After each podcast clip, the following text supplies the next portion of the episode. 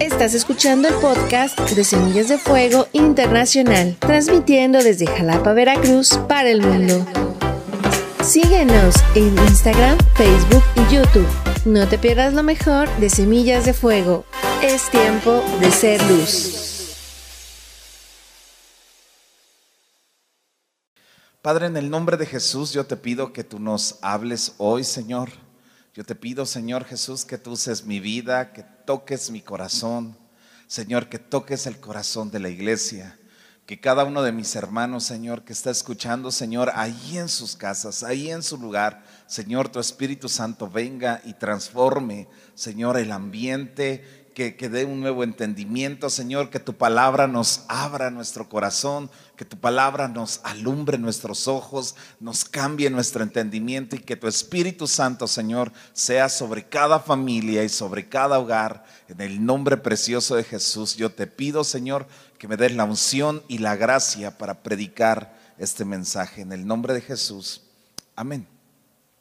Abre tu Biblia en el libro de Isaías 43, verso 1. Es una, cita increíble. Yo la puedo nombrar así, como el credo de esta iglesia. Y si tú me preguntas, pastor, ¿ustedes tienen un credo? Sí, es Isaías 43.1. Y lo quiero leer. Dice, ahora así dice Jehová, creador tuyo, oh Jacob y formador tuyo, oh Israel, no temas porque yo te redimí, te puse nombre, mío eres tú cuando pases por las aguas, yo voy a estar contigo. Y si por los ríos, no te anegarán. Y cuando pases por el fuego, no te vas a quemar, ni la llama arderá en ti, porque yo, Jehová, Dios tuyo, el Santo de Israel, soy tu Salvador. A Egipto he dado por tu rescate, a Etiopía, a Seba por ti, porque a mis ojos fuiste de gran estima, fuiste honorable, y yo te amé Daré pues hombres por ti y naciones por tu vida. No temas porque yo estoy contigo. Del oriente traeré tu generación y del occidente te recogerá.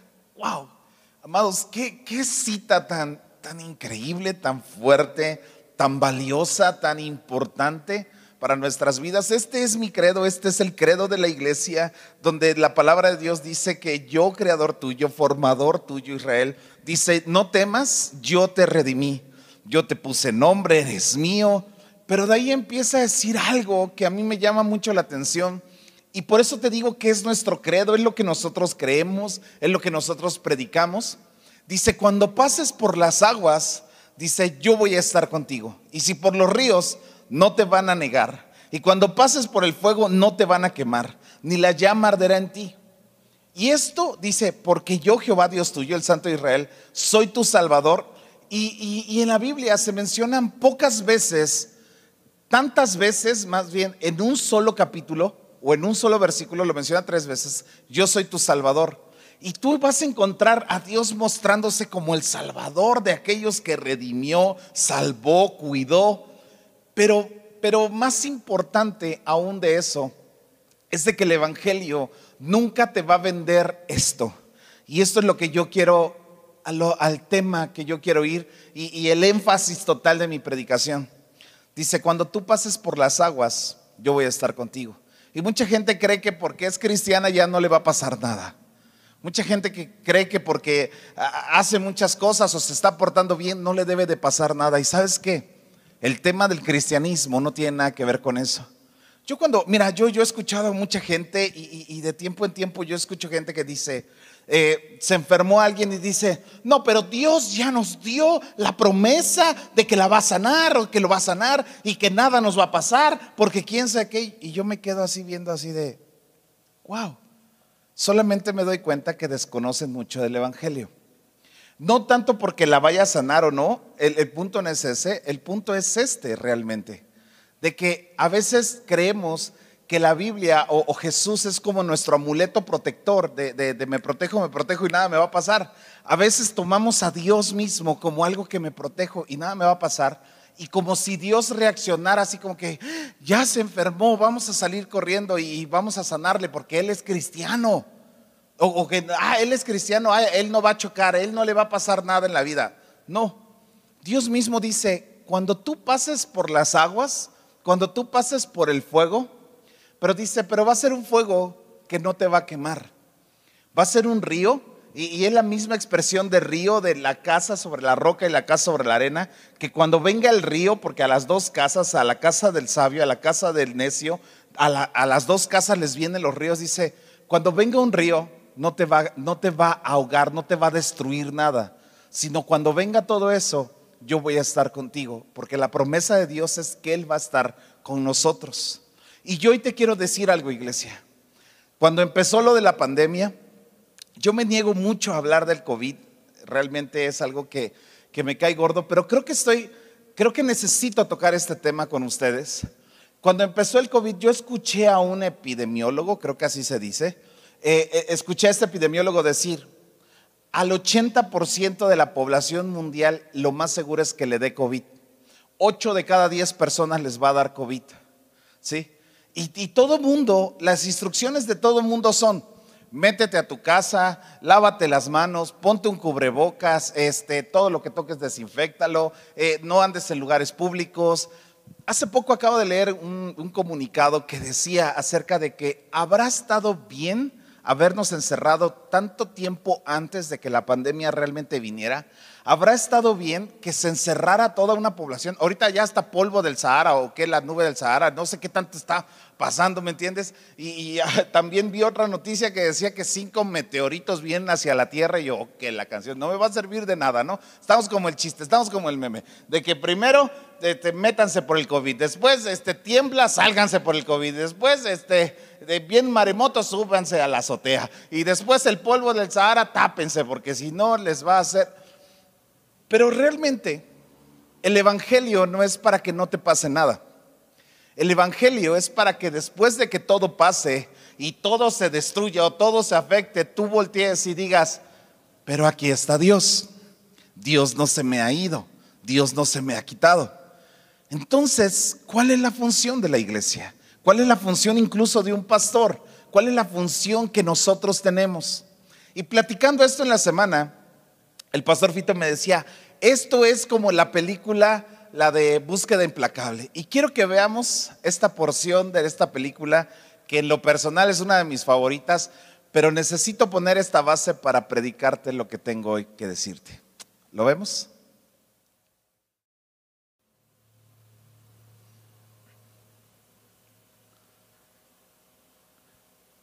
Yo creo que Dios está así, ¿no? Me encanta esta porción de la película o esta parte de la película porque le dice, mira hija, te van a agarrar. Y otro papá mexicano, otra mamá mexicana decía, te cubro, te cubro, te pongo una protección, no te van a agarrar, no, ahí escóndete. No, le dice, no, va a pasar esto, te van a agarrar. Pero en cuanto te agarren, tú vas a decirme esto, esto, esto, esto, todo lo que tú veas, vas a tener unos segundos, dime todos los datos. Y sabes qué, iglesia, yo te quiero decir, es muy posible, ¿sí? Hoy voy a hacer la de Gatel, ¿sale? El pico más alto viene en las próximas semanas. Y usted va a decir, oiga, pastor, pues si oigo la prédica para que me digan cosas buenas, buenas noticias, no que me digan malas noticias. Lo más seguro es que va a venir en las próximas semanas. Lo más seguro es de que alguno de nosotros se va a infectar. Pero yo te voy a decir algo, a mí me preocupa enfrentar el COVID solo sin Dios, sin mis hermanos, sin mi iglesia, sin donde Dios me ha permitido estar. Pero ahora sí, como un padre de la congregación, como un pastor para la congregación, te quiero decir esto. Si te da COVID, aquí vamos a estar orando en la iglesia. Si te da COVID, entonces vamos a hacer una red de ayuno y de oración a favor tuyo. Si te da COVID, entonces nosotros vamos a pelear la batalla junto con tu familia. Y lo que tú necesites, nosotros vamos a estar juntos y unidos. Porque esa es la palabra de Dios. Eso dice, cuando venga el fuego, cuando vengan las aguas, cuando vengan las lluvias, cuando vengan los ríos, cuando venga lo que venga, yo voy a estar contigo. No temas porque yo soy tu Salvador. No temas porque yo te redimí. No temas porque yo te, yo te puse nombre. Yo te compré para mí. Y cuando encontramos eso en la palabra de Dios decimos, wow, realmente ese es el mensaje del Evangelio. Ese es el mensaje donde nos está diciendo no temas. No nos está diciendo no temas porque te vayan a robar, no, ¿Sabes que Todos nos vamos a morir, un día nos vamos a morir. Yo me puedo morir hoy o mañana o el día que Dios quiera, ¿me, me explico? No vamos a morir antes de tiempo como los necios, como los tontos que mueren antes de tiempo, pero sí vamos a enfrentarlo de una manera diferente. Corintios habla, Pablo está hablando en Corintios 2, en primera los Corintios. Dice, porque así como el cuerpo es uno y tiene muchos miembros, pero todos los miembros del cuerpo, siendo muchos, son un solo cuerpo. Así también Cristo. Porque por un solo espíritu fuimos todos bautizados en un cuerpo, sean judíos o griegos, sean esclavos o libres, y, a todos se nos dio de beber un mismo espíritu. Además, el cuerpo no es un solo miembro, sino muchos. Y si dijera el pie, porque no soy mano, no soy del cuerpo, por eso no será del cuerpo.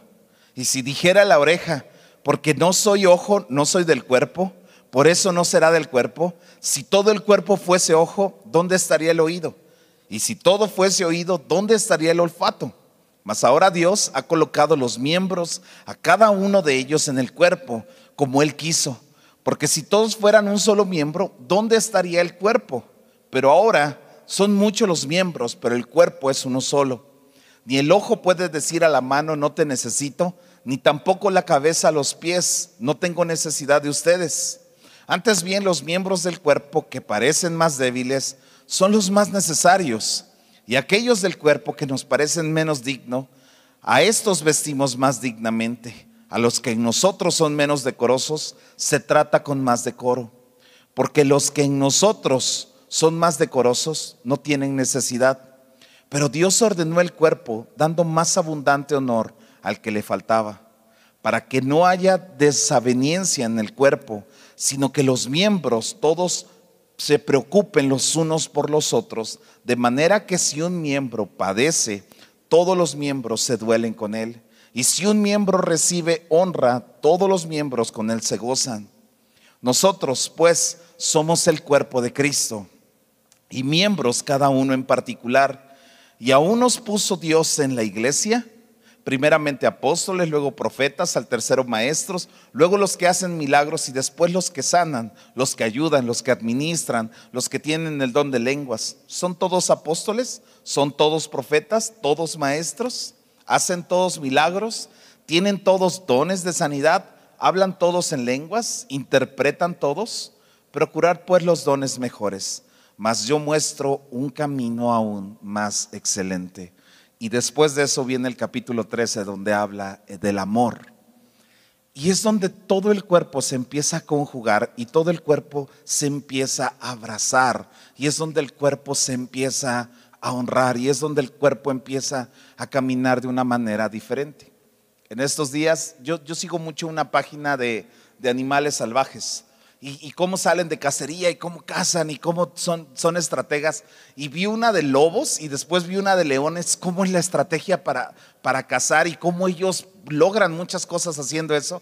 Y yo me quedé, wow, si nosotros fuéramos un poquito más entendidos, la Biblia habla, en Proverbios habla acerca de cómo los animales y que tenemos que ver la sabiduría y la astucia de algunos animales muy pequeños. No me voy a ir por ahí, solamente quiero mencionar esto, cómo es tan importante como iglesia encontrar la función y el lugar de cada uno. Ahora, si tú me preguntas, pastor, entonces la iglesia qué es? La iglesia es el lugar donde Dios mismo ha permitido que nos reunamos. Somos una parte del cuerpo. Semillas no es toda la iglesia de Jalapa, somos una parte del cuerpo de Jalapa. Pero al ser, eh, voy a hablar de semillas como el cuerpo, mucha gente del cuerpo se está empezando a desconectar. Y a mí me daría terror desconectarme de la iglesia, me da terror desconectarme de un cuerpo que puede bendecirme, que puede orar, que puede interceder por mí, que puede estar a favor mío. Mucha gente empieza a tener lo, que voy a llamar eh, eh, el espíritu de llanero solitario y solamente se está arriesgando de que cuando eso pase se desconecte del cuerpo y ni siquiera poder decir, pastor, amigos, líderes, iglesia, nos podemos unir, se pueden unir a, a mi necesidad, se pueden unir a orar por nosotros. Yo, yo he visto cómo mucha gente se está uniendo y está empezando a orar.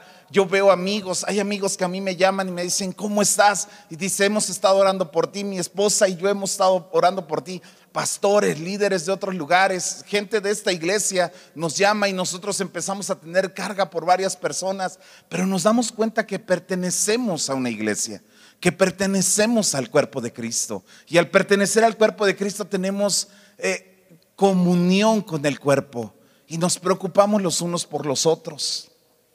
Hace poco vi una, una entrevista de un hombre que decía que la iglesia está pasando el peor, la peor crisis por la hiperprivacidad. El mayor enemigo de la comunión de la iglesia es la hiperprivacidad. Y yo cuando oí ese término me quedé así como que se me hizo muy curioso que se estuviera manejando este término, porque la hiperprivacidad es de que ya la gente ya no está conviviendo con la gente. Antes de que empezara la pandemia, un joven de preparatoria pasaba por lo menos nueve horas en su teléfono. Después de la pandemia son 14 horas las que pasan en su teléfono. Y este hombre decía, ahora imagínate, esta generación con 14 horas en su teléfono, así, 14 horas, dime qué comunión pueden tener en sus casas unos con otros. ¿Qué comunión puede haber con una persona que está atada a esa hiperprivacidad? Yo no sé si sea cierto, pero lo leí, no quiero decirlo como verdad, pero escuché que Google va a sacar unos lentes donde ahí vas a poder conectar todo lo de tu celular y vas a poder solamente para estar con como los lentes de realidad virtual esos, vas a estar con esos lentes para que ya nadie te moleste y tú puedas estar con esos lentes inteligentes para estar viendo lo que tú quieras y nadie te moleste. La hiperprivacidad se está convirtiendo en el mayor riesgo de pecado para esta generación.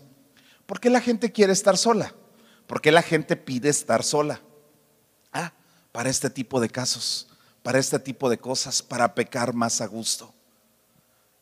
Cada vez que cada vez que yo miro que alguien se empieza a apartar, el aislamiento, la soledad solamente te va a hacer caer en pecado. Creo que nos necesitamos tener una inmersión en lo que es el amor de Dios y el favor de Dios sobre nuestras vidas. Solamente creo que necesitamos ser un poco más profundos en todo lo que está pasando y mirar como Dios mira. Yo le decía a mi esposa, estoy un poquito preocupado porque cuando comenzó el año, comenzamos con la visión 2020 y muchos profetas yo los oí decir, y yo en lo personal yo sentía que Dios me decía, este año van a ver como yo veo, van a amar como yo amo, van a sentir como yo siento. Y ya después cuando empezó la pandemia yo dije, híjole, como que erramos, ¿no? Como que le fallamos un poquito a la profecía, ¿no? Salió falsa la profecía. Pero realmente este es el momento donde más hemos experimentado o donde Dios quiere que más experimentemos lo que es el amor de Cristo dentro de una comunidad, dentro de una iglesia, dentro de una familia. ¿Sí? Y no estoy, hablando de que mucha gente va a decir, ah, sí, pero ¿por qué el pastor no me ha buscado? ¿Por qué? Porque la palabra de Dios dice que entonces las ovejas escucharán la voz del pastor y lo van a seguir. Hay muchas ovejas que no se comportan como ovejas entonces eh, dejan de escuchar la voz del pastor, las instrucciones del pastor y las instrucciones mismas de Dios, se les da consejo, no lo siguen, hacen lo que ellos quieren y solamente se empiezan a apartar y se empiezan a seccionar porque ese siempre ha sido la estrategia del diablo y el plan del diablo.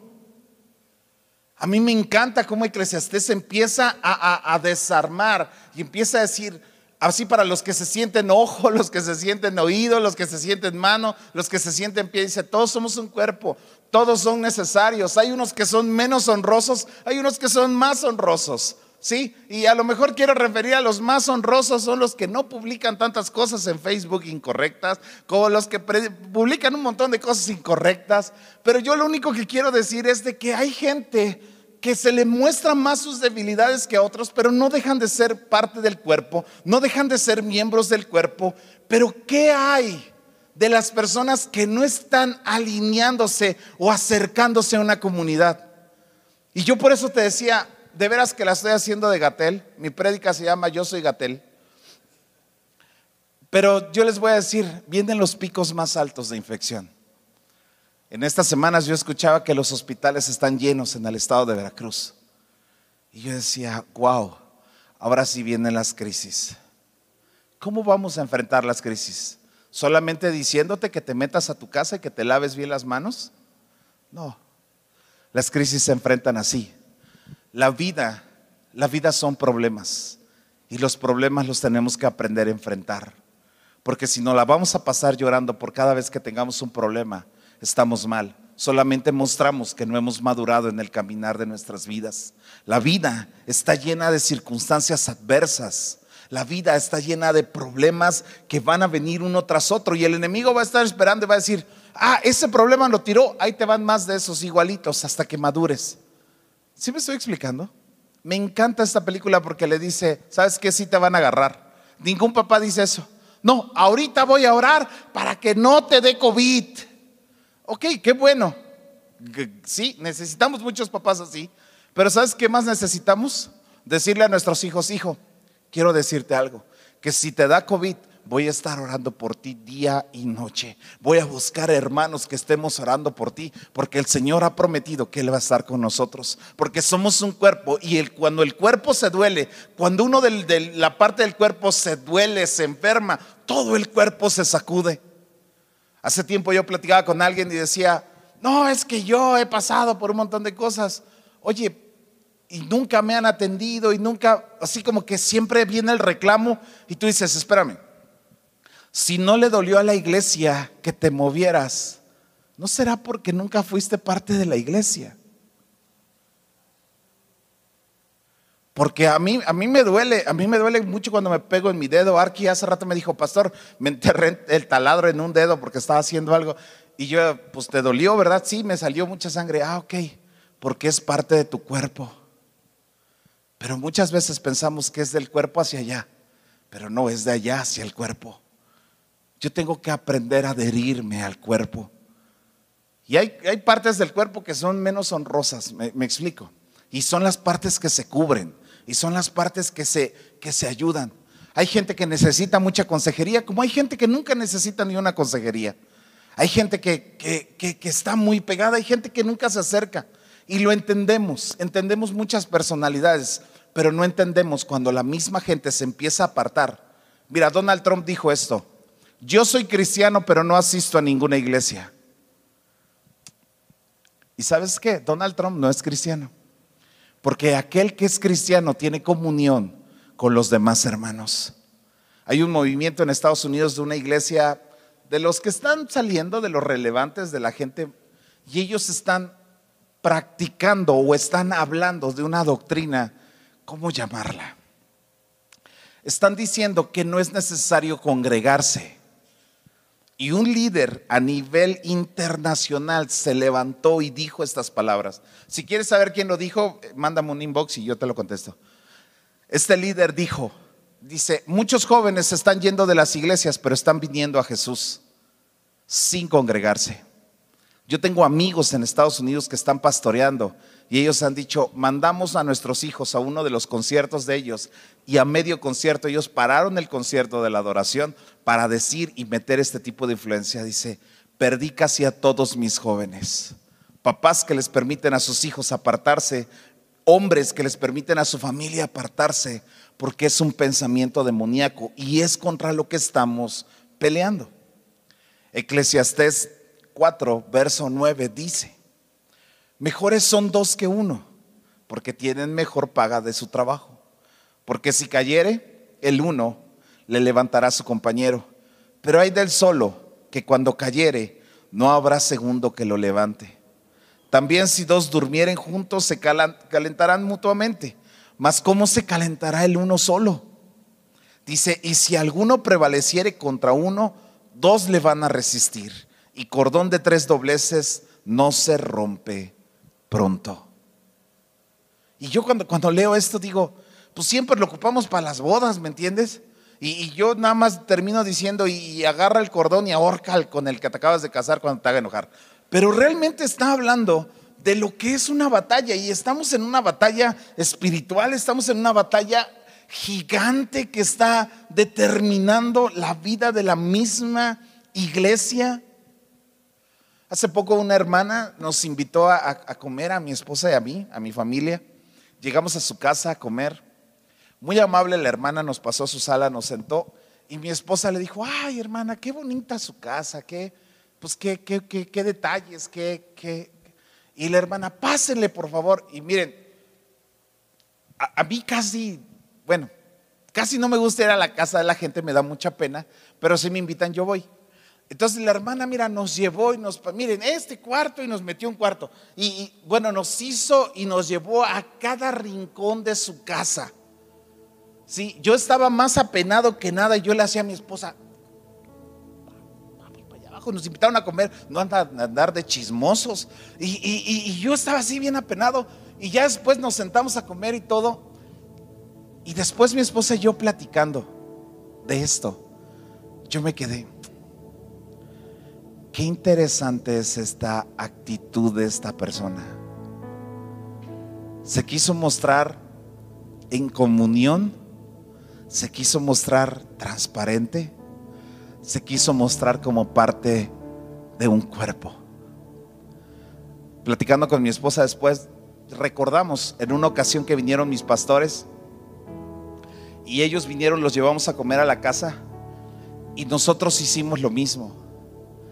Los llevamos a cada rincón de la casa. Yo les abrí mi ropero, les dije, miren, mis zapatos, mi ropa, o sea, todo todo les enseñamos. Y ya mi pastor se me quedaba viendo así como que este loco, ¿qué, qué está haciendo? Pero creo que llega un momento donde tú quieres ser transparente. No necesitas esa privacidad, no necesitas apartarte, no necesitas eh, agarrar tu teléfono y voltearlo, no necesitas esconder tu teléfono. Si Me estoy explicando. Estamos luchando contra eso. Estamos luchando contra la parte donde la privacidad se está convirtiendo en la religión principal del cristiano. Como que nos empezamos a aislar. Esto del, aislarnos, de meternos en nuestras casas, de tener sana distancia, son medidas sanitarias que debemos de seguir. Pero aquí hay un punto que no hemos, no, no podemos dejar de mirar. Que también hay un distanciamiento espiritual de la casa. Hay iglesias en, otras, en otros estados y en otros países que ya volvieron a la actividad. Y yo he pensado mucho en el momento en que volvamos. Yo he pensado mucho en el momento en que volvamos a estar todos juntos. ¿Cómo va a ser?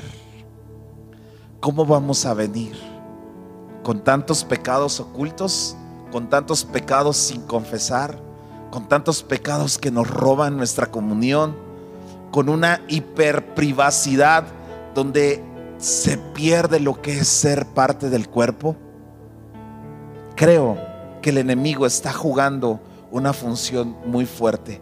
Yo creo que Dios quiere que le veamos como Él nos está mirando. Que amemos como Él nos está amando. Somos especialistas, escucha esto, somos especialistas muchas veces en dar noticias malas. Sí, todos los periódicos que yo veo, todas las revistas que yo leo, todas las publicaciones que yo escucho son, murieron tantos de COVID. ¿Sí? Y yo cuando leo eso, ok, ¿y cuántos han sanado de COVID? ¿Por qué no me dan esa estadística? ¿Por qué no me dicen que el COVID sí te hace pedazos, pero también no es un virus mortal? Donde mucha gente está saliendo. Platicaba yo con un amigo, un pastor allá en México, eh, eh, Plata, Roberto Plata, platicaba yo con él y me, le digo, ¿cómo te has sentido? Porque él le dio COVID. A él y a su esposa. Y me dice, pasé noches muy difíciles, Toño. Fue una crisis fuerte. Dice, pero mi esposa y yo en momentos sentíamos cómo había oración atrás de nosotros, cómo Dios estaba atrás de nosotros.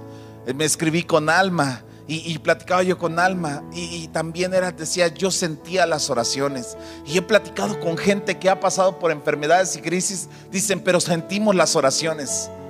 Y cuando eso pasa es porque son parte del cuerpo. La pregunta es, ¿dónde te agarró el temblor? Pues, ¿sí? ¿Dónde te va a agarrar el COVID? ¿En qué postura dentro de la, de la comunidad del cuerpo de Cristo, dentro de parte del cuerpo de Cristo, te va a agarrar? ¿Desmembrado del cuerpo o dentro del cuerpo de Cristo? Dentro de una comunión donde podemos decir, contamos con tal hermano para orar por tal persona. Porque cuando pase una crisis, podemos contar contigo. Yo no sé si a mí me va a dar COVID, yo espero que no. Yo le pido a Dios que no me dé, ni a mi esposa, ni a mis hijos, ni a la gente cercana a mí. No es algo que yo deseé, pero yo sí quiero que sepan todos ustedes, amados, en el momento que alguien le dé COVID, vamos a estar orando y vamos a dedicar las noches yo me acuerdo cuando todo empezó, nos estábamos levantando a las 3 de la mañana y era una instrucción que me había dado mi pastor y mi pastor tiene un montón de gente. En la red de mi pastor hay 700 personas orando en las noches. Escucha esto, 700 pastores y líderes orando en las noches a las 3 de la mañana por todas las personas que están enfermas del COVID. Y sabemos que son oraciones que están llegando, que están acercándose a los que son parte. Qué bendición ser parte de una comunidad. Qué bendición ser parte de algo que Dios tiene destinado para ti. Qué bendición es pertenecer a, una, a un cuerpo donde si el cuerpo, el cuerpo mismo sana y el cuerpo mismo defiende y el, y el mismo cuerpo rescata de una enfermedad. Yo no quiero enfrentar el COVID solo. Número uno, sin Dios. Y número dos, sin la iglesia. Por eso yo quiero pertenecer a la iglesia. Déjate ya de cuentos chinos. Déjate ya de que el enemigo te robe la bendición de estar en la iglesia. Escucha esto. Dice la palabra de Dios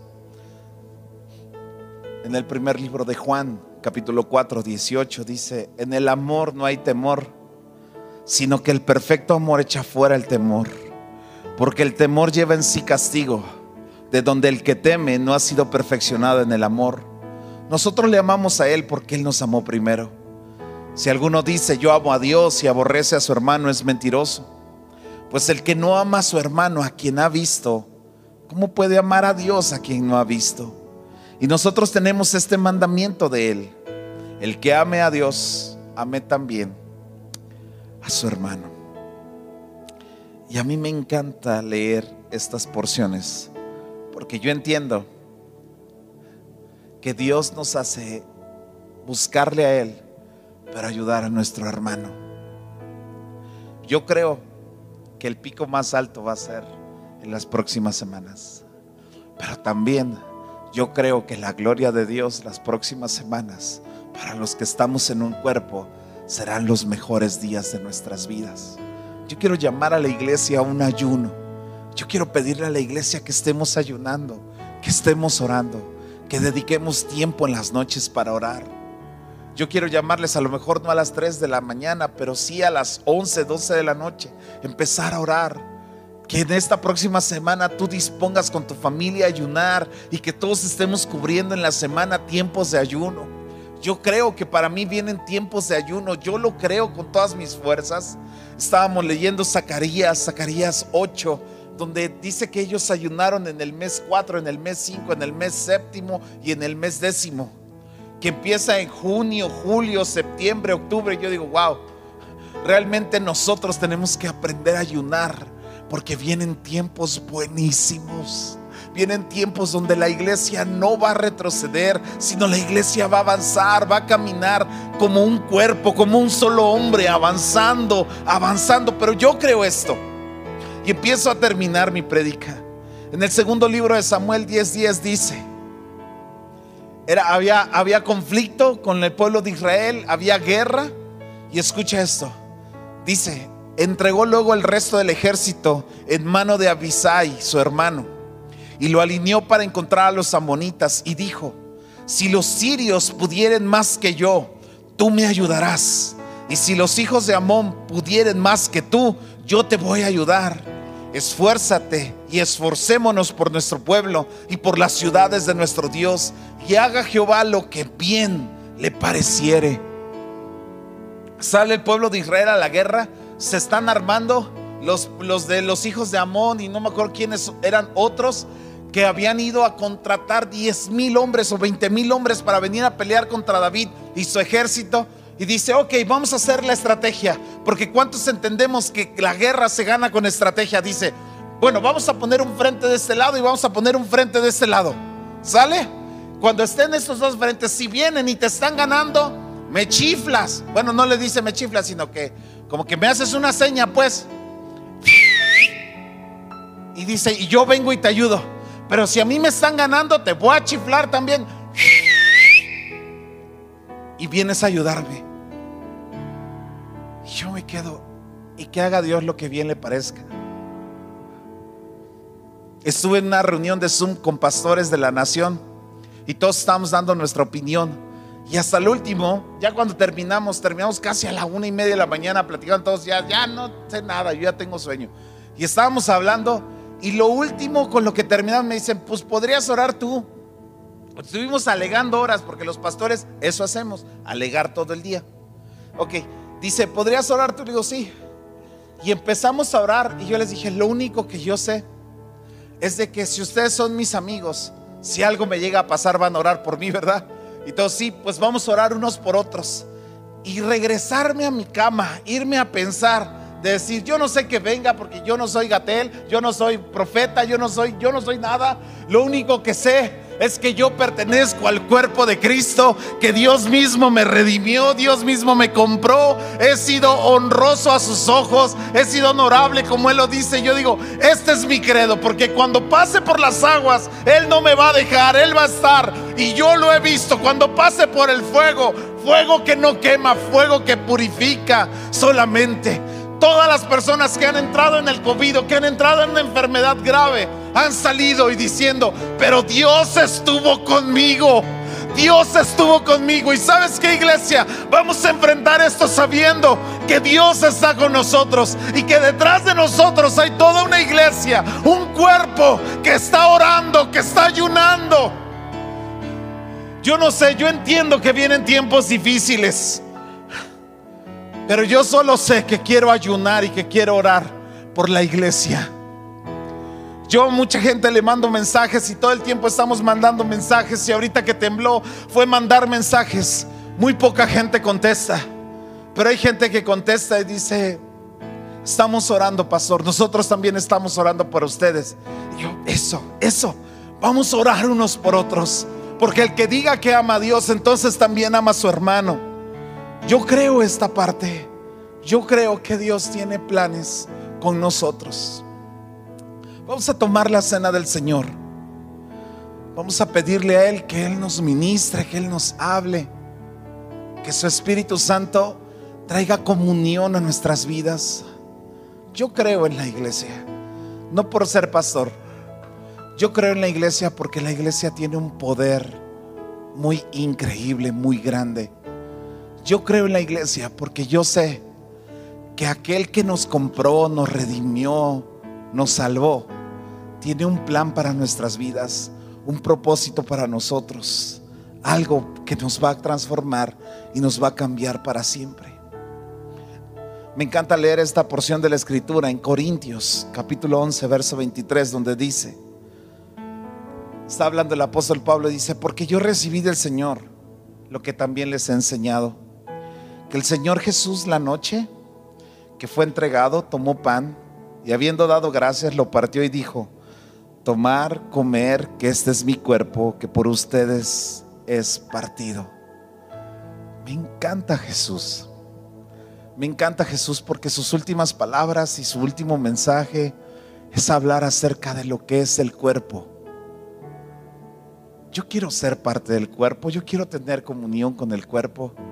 ¿Qué roba la comunión con el cuerpo?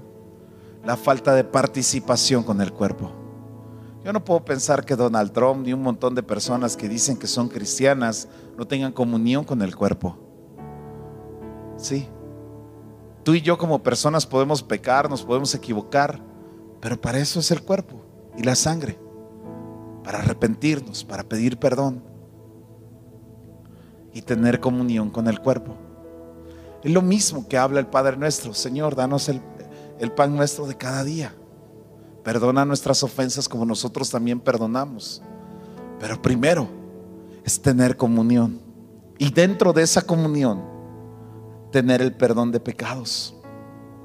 Dice, este es mi cuerpo que por ustedes es partido, háganlo en memoria de mí. Asimismo tomó también la copa y después de haber cenado, diciendo, esta copa es mi nuevo pacto en mi sangre. Hacer esto todas las veces que la bebieres en memoria de mí.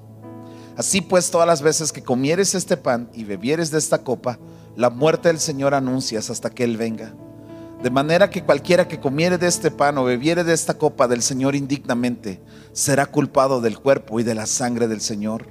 Por tanto, pruébese cada uno a sí mismo y coma así del pan y beba del Señor.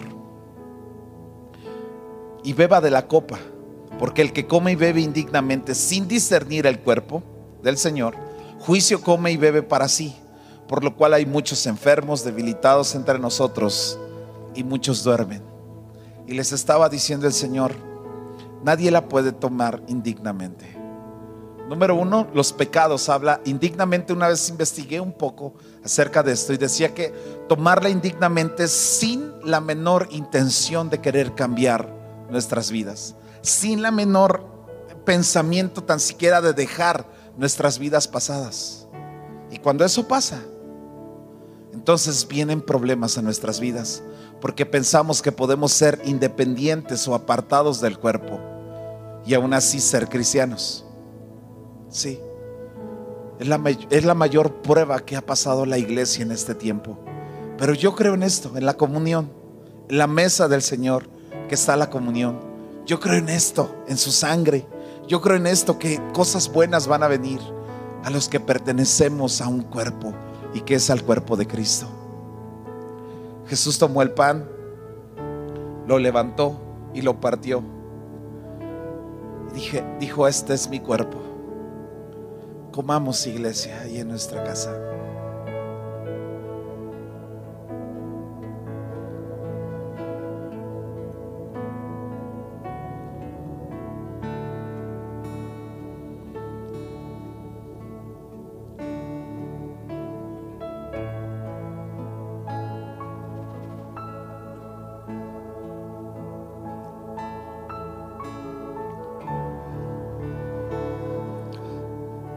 Quiero pedirte que pidamos perdón por nuestros pecados de una manera entendida y profunda.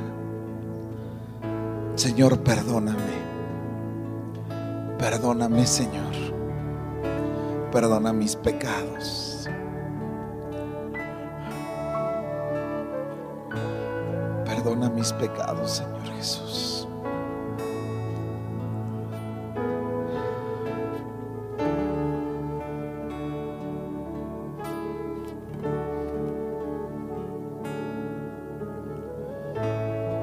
Jesús tomó la copa y dijo, este es el nuevo pacto. Esta copa representa el nuevo pacto para el perdón de nuestros pecados.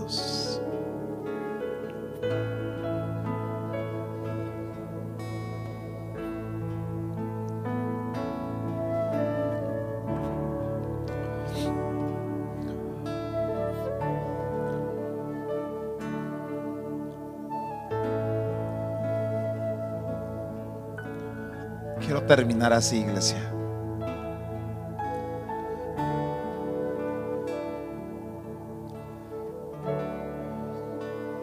Vamos a volver pronto.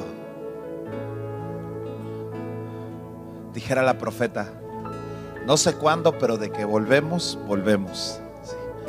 Una vez se paró a profetizar una mujer desde el puerto de Veracruz y dijo, así dice el Señor, vuelvo pronto. No sé cuándo, pero de que vuelvo, vuelvo. Así dijo. Todo el mundo se empezó a reír, ¿no? Pero así estoy como la profeta de Veracruz. Pero ¿sabes qué?